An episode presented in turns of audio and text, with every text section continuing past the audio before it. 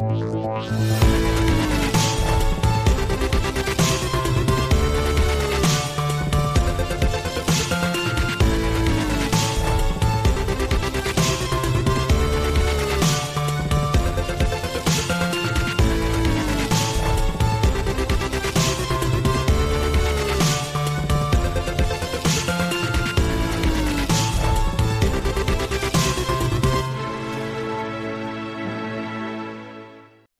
Ecorama, émission spéciale présidentielle en partenariat avec le magazine Le Point et en direct sur Boursorama. Il est midi, soyez les bienvenus. Aujourd'hui, votre invité, c'est Xavier Bertrand, le président de la région Hauts-de-France et conseiller spécial de Valérie Pécresse. Bonjour. Bonjour. Merci d'être avec nous. Donc, pour vous interroger à mes côtés, Marc Vigneault de l'hebdomadaire.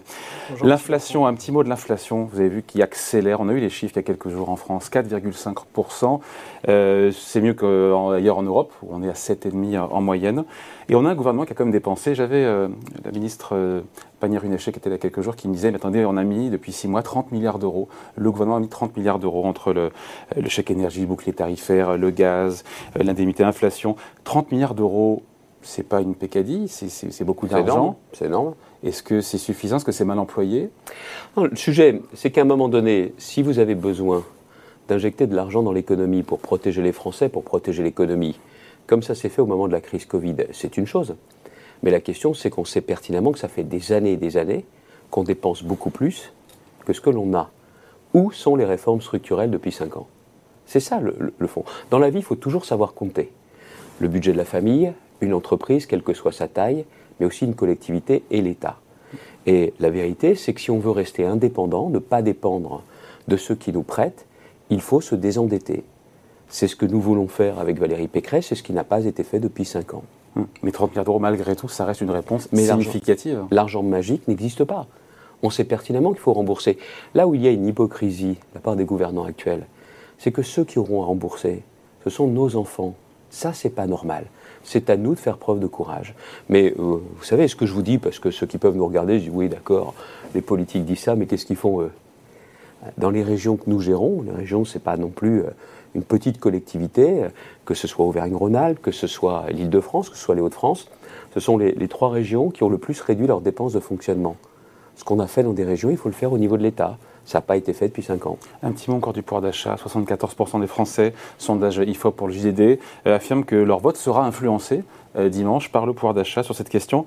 Est-ce que Valérie Pécresse en fait assez? Est-ce que c'est un axe suffisamment fort de sa campagne? Aujourd'hui, seuls 6% des Français lui font confiance sur cette question, encore une fois, pour améliorer le sort des Français en matière de pouvoir d'achat. Elle est loin derrière Emmanuel Macron, Marine Le Pen, euh, Jean-Luc Mélenchon et même derrière Eric Zemmour. C'est justement l'un des points où euh, ce que nous souhaitons, c'est que dans les derniers jours, on réussisse à montrer que ceux qui sont en colère, notamment par rapport au pouvoir d'achat, doivent vraiment regarder les projets des candidats. Le pouvoir d'achat, vous savez, c'est mon cheval de bataille depuis des années et des années, depuis 2015, où j'avais vu dans la région des Hauts-de-France euh, l'inquiétude de ceux qui travaillent et qui n'arrivent pas à s'en sortir, bien avant la crise des Gilets jaunes. Et dans le projet de Valérie Pécresse, la réponse se fait comment? Pas par des chèques à la veille des élections, ça se fait par le travail. Parce que ne racontons pas d'histoire. Si l'on veut gagner davantage, c'est par le travail qu'on pourra le faire. Et dans le projet de Valérie Pécresse, je ne sais pas si vous aviez l'intention d'y revenir euh, ensuite, mais la baisse des charges salariales. Ah bah justement, il y a une question là-dessus. Moins 3 points de cotisation retraite dès juillet. C'est une façon très clairement de redonner du pouvoir d'achat. C'est du déficit public en plus aussi d'ailleurs, soit en passant. Hein. Oui, sauf que derrière, celle qui a aujourd'hui deux fois plus de dépenses en moins que de dépenses nouvelles, c'est Valérie Pécresse et personne d'autre. Je ne vous, parle même pas, je vous parle même pas euh, de la foire aux dépenses chez euh, M. Zemmour et chez Mme Le Pen. Non, la seule qui a aujourd'hui un vrai programme de dépenses, c'est Valérie Pécresse. Donc je vais aller jusqu'au bout. Ce qui veut donc dire que les salaires, c'est l'affaire des chefs d'entreprise, oui, c'est une évidence. Mais derrière de baisser les charges salariales, c'est l'affaire effectivement de l'État et c'est ce que propose Valérie. Mais est-ce que c'est vraiment crédible? Les Français ont eu un doute à un moment quand Valérie Pécresse est un peu revenue sur ses propos. Elle a dit les salaires augmenteront de 10% et puis elle a dit bah, la première étape, en plus de l'inflation et elle a dit la première étape ça sera 3%. Et au-delà de la première étape, on ne comprend pas très bien comment la candidate veut que les salaires augmentent de 10% en plus de l'inflation, c'est-à-dire qu'il va falloir que les entreprises déjà rattrapent l'inflation. On voit bien qu'elles ont du mal à le faire ou en tout cas qu'elles ne le font pas. Alors comment vous les forcez à augmenter les salaires de 10% au-delà de la première étape euh, cette année Alors pour vous répondre clairement, si la question peut sembler compliquée, la réponse est très simple. Les chefs d'entreprise, les salaires, c'est leur affaire et ils savent exactement ce qu'ils doivent faire. Si vous voulez recruter, si vous voulez fidéliser, tout le monde sait bien qu'il faut être au rendez-vous. Et vous me dites, il y a l'inflation. Non, le, gap de l'inflation, il se fait maintenant. Donc on ne peut pas dire qu'on ait une inflation depuis 2-3 ans et que les entreprises aient eu ces difficultés. Les entreprises savent exactement en plus qu'elles auront aussi des, des, prix de vente qui vont aussi augmenter du fait de l'inflation. Comment on veut faire? Eh bien avec la baisse des charges, on commence par les charges salariales, les 3 points de retraite, et on va continuer. Et si les entreprises décidaient justement de ne pas augmenter au-delà, dans ces conditions-là, ce que nous voulions mettre en baisse de charge patronale serait en baisse de charge salariale. Est-ce que j'ai été clair? Bah, euh, Je ne suis pas sûr. Ça veut dire qu'il y a d'autres baisses de charges qui sont prévues. Ça, c'est pas chiffré dans le projet, en tout cas. Bien sûr que si. Ah bah non, dans les 84 milliards, pour l'instant, il y a 7 milliards liés à la première baisse de charge. Et sur les impôts de production, on n'en parle pas? Bien sûr qu'on en parle. Bah non, tout est dans le projet. Mm. Et celles et ceux qui nous regardent, il suffit de regarder sur le projet de Valérie Pécresse, on est la seule qui s'engage aussi très clairement. Mm. La baisse des impôts de production, il y a une nouvelle étape qui est prévue de 10 milliards d'euros. Le même montant qu'a fait le gouvernement d'ailleurs. Pardon Le même montant qui a déjà été euh, fait. non, c'est en plus. Oui, mais il y, a, déjà eu 10 milliards. Encore mais ce n'est pas suffisant, allons. Bah, vous êtes bah, aujourd'hui. Bah, attendez, vous pouvez prendre la défense de qui vous voulez, mais moi je veux juste bien vous expliquer les choses. Le gouvernement a baissé de 10 milliards. Et reçu pour solde de tout compte, ça suffit la baisse des impôts de production. Emmanuel euh, Macron propose une baisse de CVAE aussi. Hein, mais une pourquoi cotisation sur la valeur, ajoutée des entreprises. Pourquoi, voilà quelque temps, euh, Monsieur Le Maire, ministre de l'économie et des finances, attendez, on a fait 10 milliards, hein, c'est bien, dites merci. Non. Mm. Pourquoi il faut baisser davantage les impôts de production? C'est parce qu'on est loin de la moyenne européenne. Si vous voulez ne pas faire de discours sur la réindustrialisation du pays, il faut, un, baisser massivement les impôts de production, beaucoup plus que la première marche de 10 milliards. Nous, la deuxième marche, elle est là, elle est concrète. Deuxièmement, vous avez aussi besoin d'être au rendez-vous sur l'innovation, sur la recherche. C'est ce que nous proposons justement. Troisième sujet, c'est que vous avez besoin aussi d'avoir ce qui manque cruellement aujourd'hui dans le plan France 2030, c'est l'investissement sur les ressources humaines, la richesse humaine, un nouveau plan de formation. Et puis il y a enfin un autre aspect, je le sais parce que je le pratique dans ma région, c'est qu'il faut transformer le parcours du combattant pour qu'une entreprise s'installe ou se développe en tapis rouge. Et c'est tout l'enjeu de ce choc de simplification que nous voulons mettre en place. Et vous savez, je vous dis cela parce que c'est vrai, je viens aussi du monde de l'entreprise. J'essaye dans mon fonctionnement de président de région, comme Valérie Pécresse, d'avoir ce raisonnement d'entreprise. On sait qu'on a une obligation de résultat. Les discours, ça va bien. Si on veut être au rendez-vous de la réindustrialisation, mmh. il va falloir justement relever ces différents défis. C'est la seule qui a tout cela dans son projet. C'est un peu ce que j'allais dire, c'est que la simplification, on en parle beaucoup en période de campagne électorale, puis quand on est au pouvoir, c'est quand même beaucoup plus dur à réaliser. Mais enfin, venez, faire un tour dans, les, venez faire un tour dans les Hauts-de-France, et vous allez voir ce que l'on a fait. Parce que dans les Hauts-de-France, on est voisins de la Belgique. Quand je suis arrivé à la tête de ma région, je me suis aperçu qu'il fallait deux fois moins de temps pour qu'une entreprise s'installe en, Belgique qu'en France. Bon, c'est pas la météo qui joue, c'est pas l'accent, c'est tout simplement qu'il y a plus de procédures et qu'on fait certainement plus confiance aux entreprises qu'en France. On a décidé de mettre en place un contrat d'implantation où on est capable par contrat de s'engager vis-à-vis des investisseurs sur une durée maximum de procédure. Hmm. Et on est capable aujourd'hui d'avoir des entreprises belges qui s'installent chez nous. Hmm. Ce qu'on a fait dans les Hauts-de-France, j'en ai parlé avec Valérie Pécresse, c'est ce que l'on veut faire dans toute la France. La preuve que c'est possible à une condition, c'est qu'on comprenne bien tout d'abord que ce ne sont pas les politiques qui créent les emplois, ce sont les chefs d'entreprise. Hmm. Et que si vous voulez simplifier, il faut que les administrations de contrôle se transforment en administrations d'accompagnement.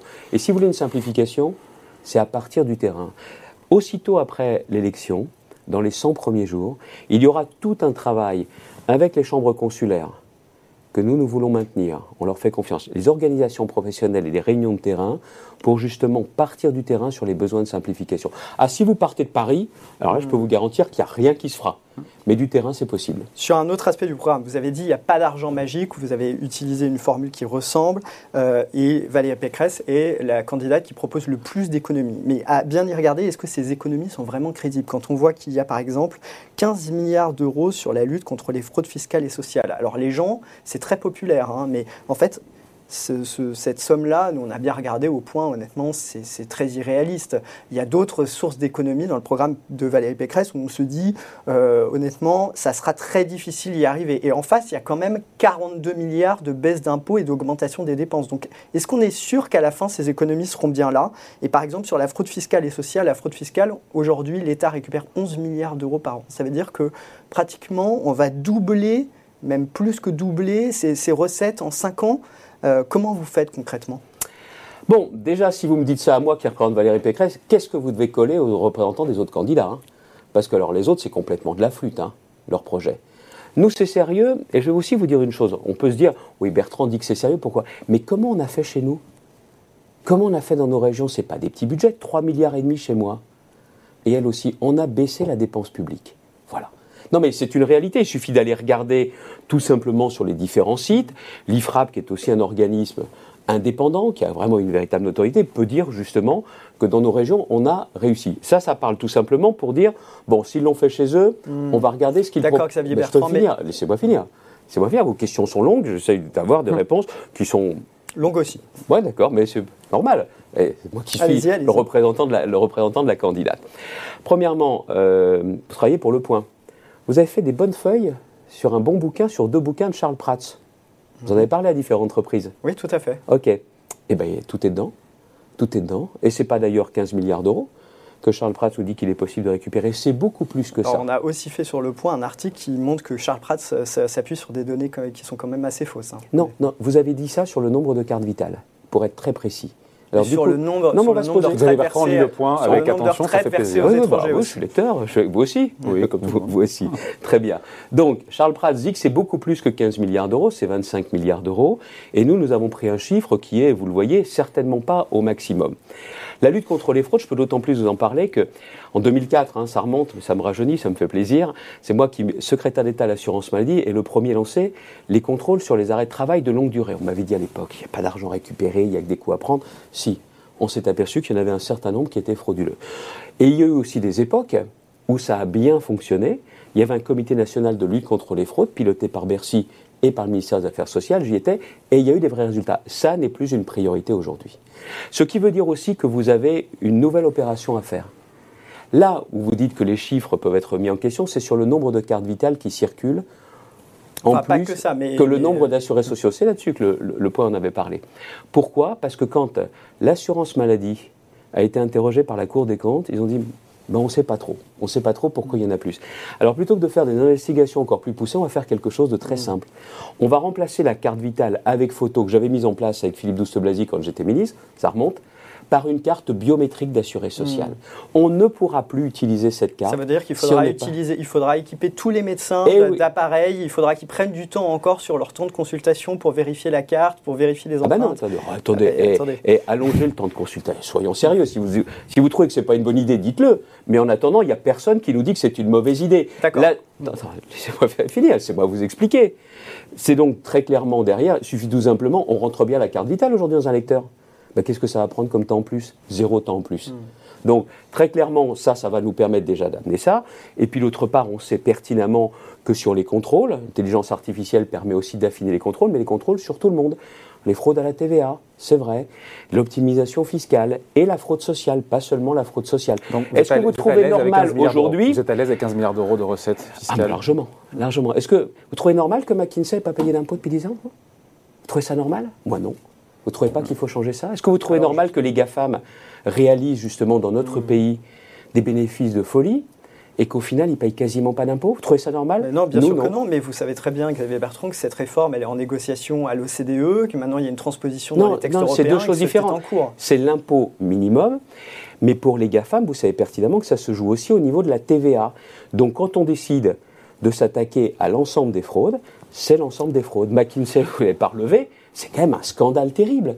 C'est-à-dire qu'on a fait travailler un cabinet comme mm. celui-ci, qui est très proche de la Macronie depuis mm. des années et des années, et on n'a ah. même pas regardé si ces gens-là payaient leurs impôts en France. Xavier Bertrand, le directeur de la réforme de l'État sous Nicolas Sarkozy venait de McKinsey. Tous les gouvernements sont proches de McKinsey. En claquant un milliard d'euros comme cette année, jamais. bah, oui. bah, ça vous choque peut-être pas, mais moi ça me choque. Bah, et les Français qui aujourd'hui sont obligés de tout compter, notamment quand ils vont à la pompe à essence, à plus de 2 euros le litre, et quand ils voient que depuis des années et des années, on est capable de donner autant d'argent à des cabinets pour des missions pas seulement que les McKinsey, représentants beaucoup de d'autres cabinets aussi d'ailleurs. Pardon pas que McKinsey, il y a Non, beaucoup de mais c'est cabinets le et des. Français les aussi. hein. principaux clients de l'État sont des cabinets français, en fait. Oui. Mais Il y a paradoxalement, trois c'est cabinets, McKinsey qui dont McKinsey, beaucoup qui ont trusté la plupart de ces, euh, de ces contrats.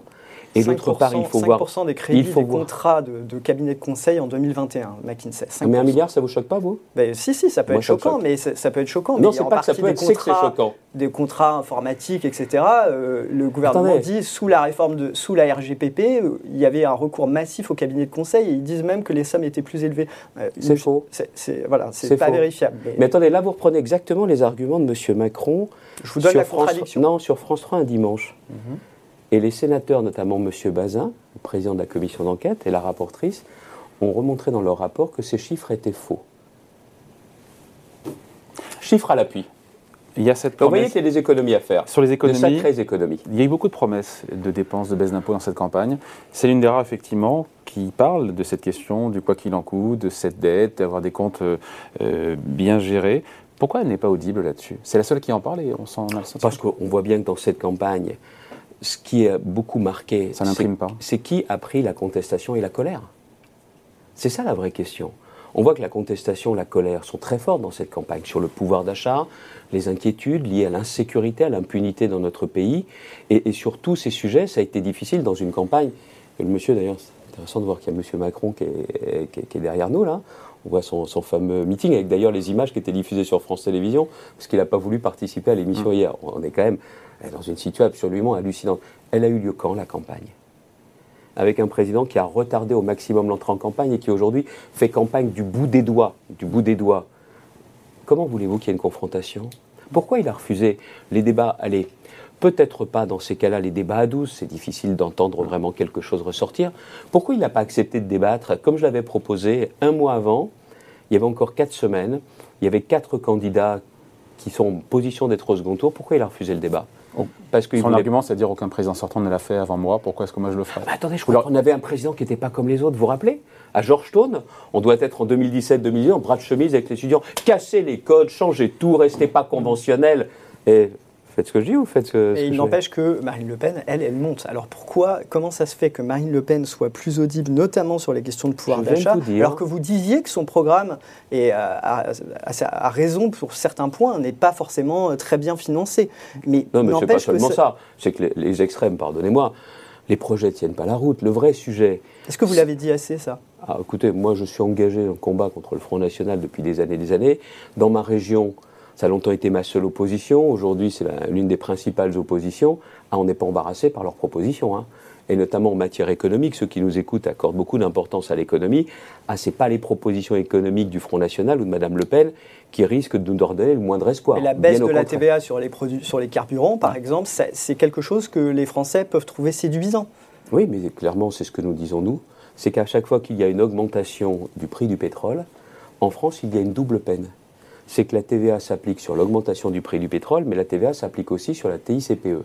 C'est pas normal. Nous avons proposé, c'est Valérie Pécresse qui l'a proposé, qu'à chaque fois qu'il y a une telle augmentation, il y ait une opération vérité et qu'on rende tout l'argent du surplus des taxes aux Français.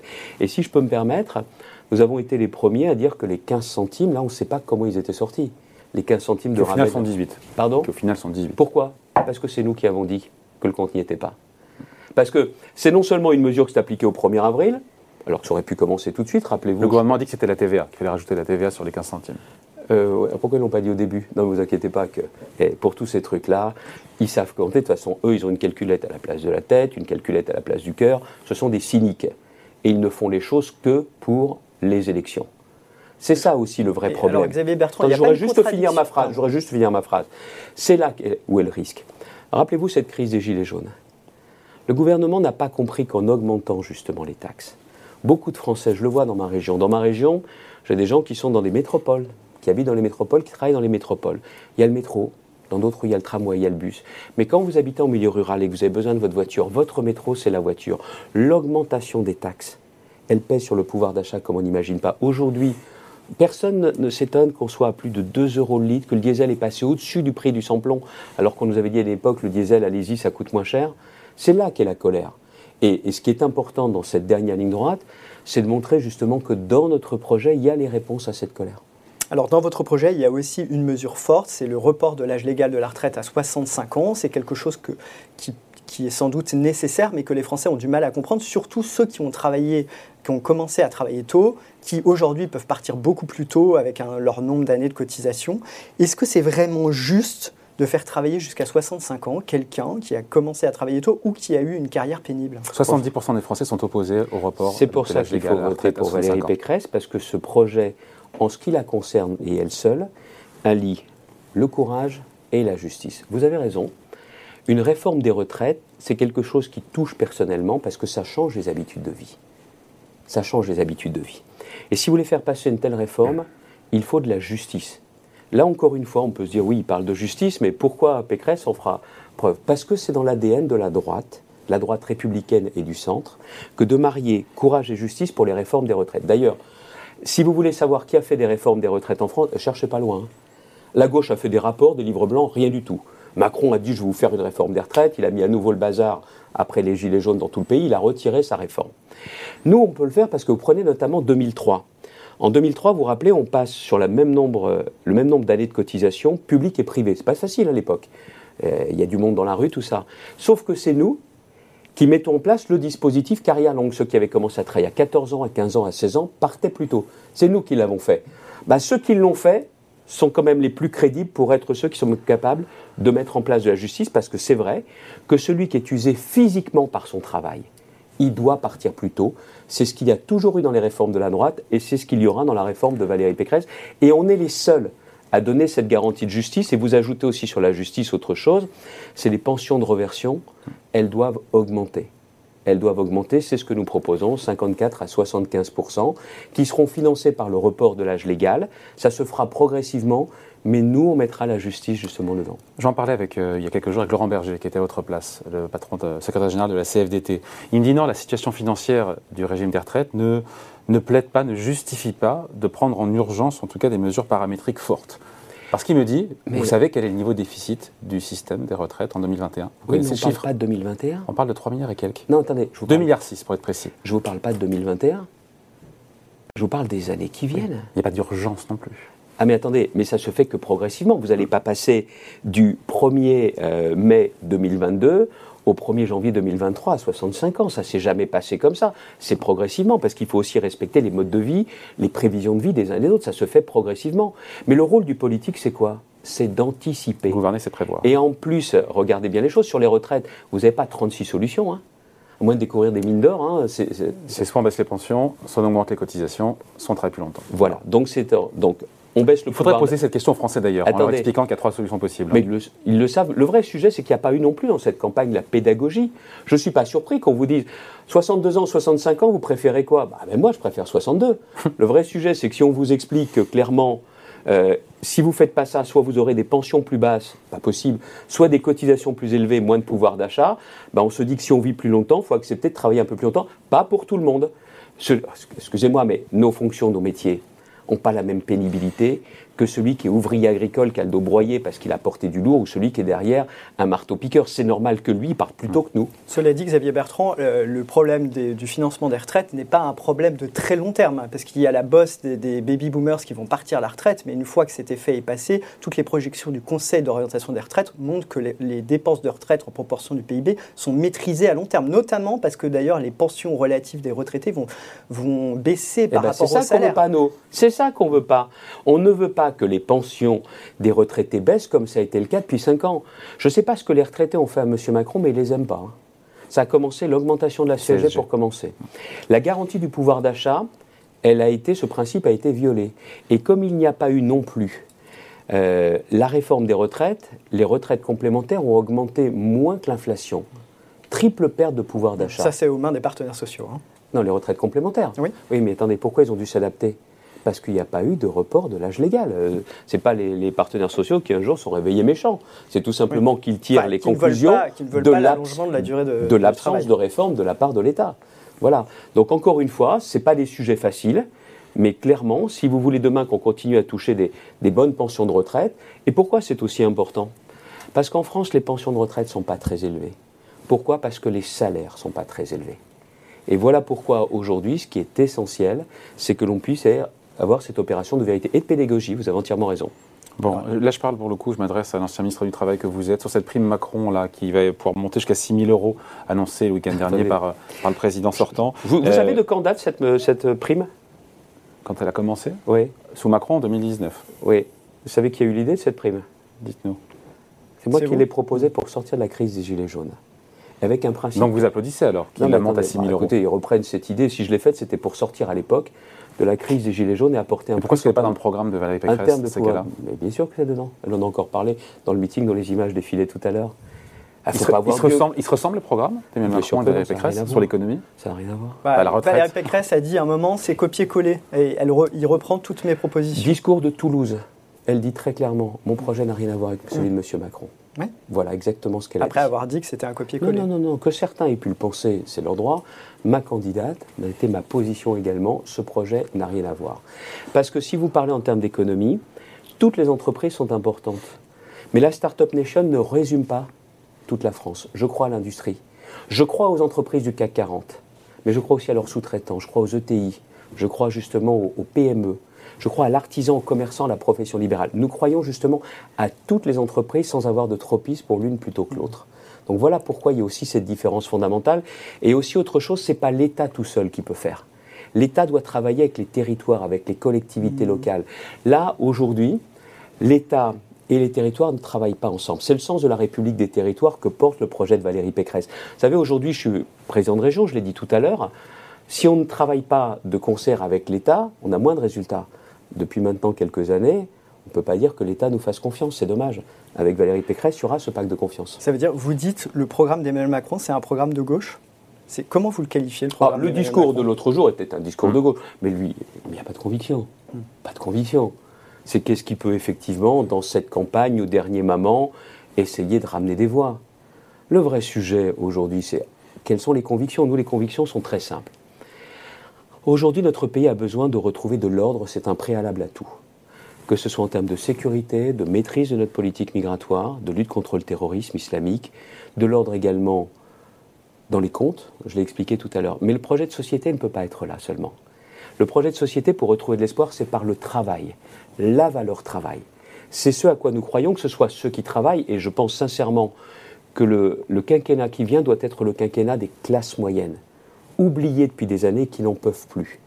C'est aussi le quinquennat de ceux qui donnent du travail. Ce ne sont pas les politiques qui créent de l'emploi, ce sont les entrepreneurs. Et la valeur travail, c'est aussi pour ceux qui ne peuvent pas travailler, personnes handicapées, là il y a un effort de solidarité important à faire, ou ceux qui ne peuvent plus travailler, les retraités. Vous voyez comment la valeur travail structure tout le projet de Valérie, mais aussi le projet de société française. Très rapidement, Xavier Bertrand, il y a un sujet qu'on n'a pas abordé, c'est la transition écologique. Mais il y a un sujet important, très important qu'on n'a pas abordé, c'est la transition écologique. Au-delà de la relance du nucléaire, qu'est-ce qu'il y a dans le programme de Valérie Pécresse pour éviter le changement climatique? Taxe carbone aux frontières de l'Europe, mais une vraie. Pas une taxe carbone croupion, comme celle que M. Macron est en train d'accepter à cause des Allemands. Vous savez aujourd'hui quelle est la logique. La France, c'est 0,99% des émissions on doit continuer à être euh, en pointe, on doit continuer à faire mieux, d'accord. Mais si vous voulez vraiment, on est sur la même planète, qu'on puisse améliorer les choses, bah, il faut aussi que les Américains, les Indiens, les Chinois produisent différemment, on est d'accord. Sauf que pour produire différemment, ils savent ces gens-là compter. Si leurs produits, quand ils arrivent en Europe, sont super taxés, ils vont changer leur mode de production. Hmm. Enfin, ils risquent de mettre des droits de douane aussi sur des marchés dans lesquels on exporte beaucoup, euh, notamment l'industrie du et Vous croyez qu'ils ont attendu? Mais ils l'ont fait depuis des années. Et nous, un peu comme des naïfs, on dit Ah ouais, c'est pas bien, il faudrait un jour qu'on réagisse. Là, ce qu'on propose avec la taxe carbone, c'est de le faire d'entrée. Et, pourquoi Valérie Pécresse arriverait à la promouvoir au niveau européen et euh, mieux qu'Emmanuel Macron? Ah, Parce qu'elle le veut, elle. Lui, il veut pas. Il a déjà dit Bon, écoutez, les Allemands, vous en voulez pas. Bon, allez, on va faire. Euh, Donc il faut aller au bras de fer avec l'Allemagne? Mais bien sûr. Mais je sais pas, on parle de quoi De la planète? La planète, l'évolution de la planète, c'est pas seulement important pour nous, mais plus pour nos enfants, pour les petits-enfants. Donc on a cette responsabilité. La première des choses, si vous voulez qu'ils produisent autrement, dans ces conditions-là, il faut une vraie taxe carbone. Et là, s'ils veulent continuer à venir en Europe, et ils ont intérêt à venir en Europe vu le marché de consommation que nous représentons, dans ces cas-là, ils vont changer leur mode de production. Et puis derrière, vous parlez de la relance du nucléaire, et que de temps perdu quand même. Quel gâchis Je veux bien que M. Macron ait aujourd'hui la foi du converti. Maintenant, il reparle du nucléaire. Il a quand même pas bougé le petit doigt pour empêcher la fermeture de Fessenheim. Pas du tout. Et puis pendant longtemps, c'est lui d'ailleurs qui en 2018, c'était pas le un siècle, en 2018, il dit faut fermer les réacteurs. Et là, parce que nous, dans le débat, on a posé la question de la relance du nucléaire, il a changé d'avis. D'accord. Qui est le plus crédible? Celui qui croit depuis longtemps ou celui qui change d'avis tous les quatre matins? Un petit mot de Marie Le Pen, Xavier Bertrand, qui, on l'a vu, a quand même largement gommé, euh, beaucoup d'aspérité, beaucoup de points de son programme qui faisaient peur. Il y a plus de sortie de l'euro. Elle nous a dit qu'une dette, ça devait se rembourser. Elle arrondit les angles pour vous? Son projet est toujours. Euh, Un commerce dans lequel vous n'allez pas depuis des années, parce que vous savez que ce qui s'y vend ne vous plaît pas. Il change la vitrine. Vous rentrez quand même dans le commerce? Donc c'est juste la façade qui a été ripollinée Évidemment. Ça veut dire que c'est toujours un programme d'extrême droite? Évidemment, et qui ne tient pas la route. Donc ça veut dire, est-ce que, qu'est-ce, que, qu'est-ce que vous ferez? Non mais économiquement, il est quoi économiquement? Quel effet il aurait? Mais c'est tout simplement un affaiblissement d'un pays comme le nôtre. La question aussi de la, confiance pour les investisseurs nationaux et, serait une calamité, internationaux. Une fois, économiquement. Qu'est-ce que j'ai besoin d'être dans les superlatifs? Les Français, vous savez, n'ont pas besoin de moi pour se faire leur point de vue. Aujourd'hui, on voit dans les intentions de vote, mais ce n'est pas les sondages, que nous aurons le résultat dimanche prochain. On verra si les Français, au final, se disent quel est le projet qui tient le plus la route? Quelle est la personnalité qui saura faire? Qui aura une équipe derrière? Prenez notamment Mme euh, Madame Le Pen. Qui en a autour d'elle, là? À faire une équipe avec qui? M. Bardella, M. Bardella, M. Bardella, M. Bardella, M. Bardella? Nous, il y a une véritable équipe autour. Et puis après, il y a aussi autre chose quand on a un projet. Il faut avoir une majorité parlementaire pour mettre en place. Valérie Pécresse est la seule qui aura, entre les Républicains et l'UDI, une vraie majorité parlementaire. Elle est là la réalité. Et c'est vrai, là où vous avez raison, c'est que dans cette euh, si drôle campagne, hum, de passer ces éléments de solidité, de sérieux, d'espoir également, c'est pas la chose la plus simple. Ça, vous avez entièrement raison. on, voit quand même, Xavier Bertrand, qu'il y a une fébrilité chez les Républicains. Il y en a certains qui, le jour, si, au, il a dit les mais si après, si après le premier tour, Valérie Pécresse n'est pas qualifiée, quand même, tout le monde sait très bien qu'il y a une discussion interne au parti pour savoir ceux qui rejoindraient éventuellement Emmanuel Macron et ceux qui iraient plutôt vers euh, je ne sais pas comment appeler, euh, la droite de la droite, l'extrême droite. Donc, est-ce que vous avez une ligne claire là-dessus? Que, Quelle position vous, vous défendez? Ah oui, oui, je sais qui je suis, je sais où j'habite. Et je fais partie d'une droite qui, demain, après-demain, euh, n'a ni envie de s'allier, ni envie de se rallier, clairement. On a quatre jours du premier tour, Xavier Bertrand. Aucun sondage ne donne Valérie Pécresse qualifiée euh, au second tour. Est-ce que vous y croyez encore? Est-ce qu'elle peut faire mentir les sondages? Est-ce que les carottes sont cuites? Écoutez, 2015, et je vous faire monter moins loin que les fois précédentes, 2015, tout le monde dit que je serai troisième au, soir du premier tour des élections régionales. C'est sûr. Madame Le Pen a gagné, c'est évident. C'est évident. Et donc on me dit, vous allez faire quoi deuxième tour, M. Bertrand? Vous allez appeler à voter pour qui Non, je serai au deuxième tour. Mais non, vous ne pouvez pas regarder les sondages. Donc elle peut encore faire Il s'avère que je suis au deuxième tour. Au deuxième tour, les enquêtes le soir du dimanche me disent va être balayé par Mme Le Pen, Bertrand, va être balayé. Et au final, c'est 57-43. Je ne me rappelle pas des résultats, enfin ah, moi, des sondages, mais l'écart, là, quand même, est une marche quand même considérable à franchir pour Valérie Pécresse. Vous savez combien de points j'avais de retard? 16 points de retard. Et même pas dans les sondages, les résultats.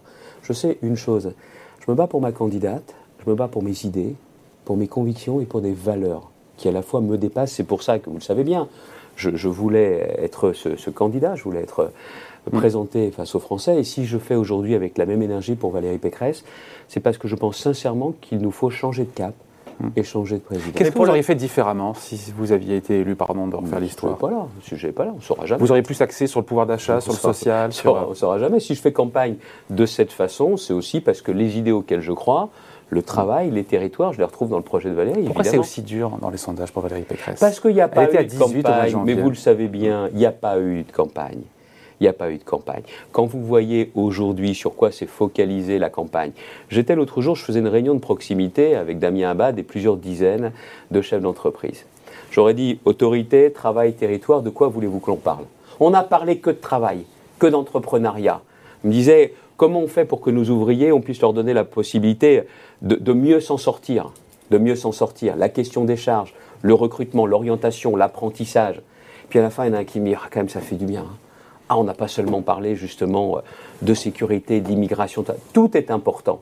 Mais je reste persuadé que le sujet clé pour nos concitoyens, c'est pas seulement qui est capable de gérer les crises, qui est capable de les aider dans leur quotidien et de faire des projets d'avenir. La question d'une présidentielle, c'est le rendez-vous de l'espoir.